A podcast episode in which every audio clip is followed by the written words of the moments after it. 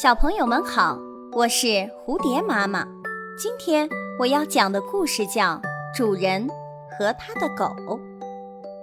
主人心血来潮，想要出门远行，因此他一大早就将自己忠实的伙伴狗从狗窝中拽出来，拴在门外，只等自己收拾好了，就可以立即出发。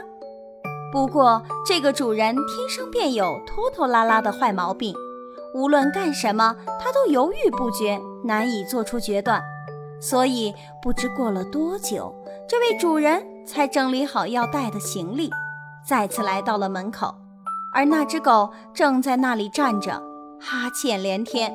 主人看它一副萎靡不振的样子，便严厉地呵斥道：“瞧瞧你这副懒散样，我都已经全部准备妥当了，你却在这里发呆。”狗摇着尾巴回答主人说：“主人啊，我早就准备好了。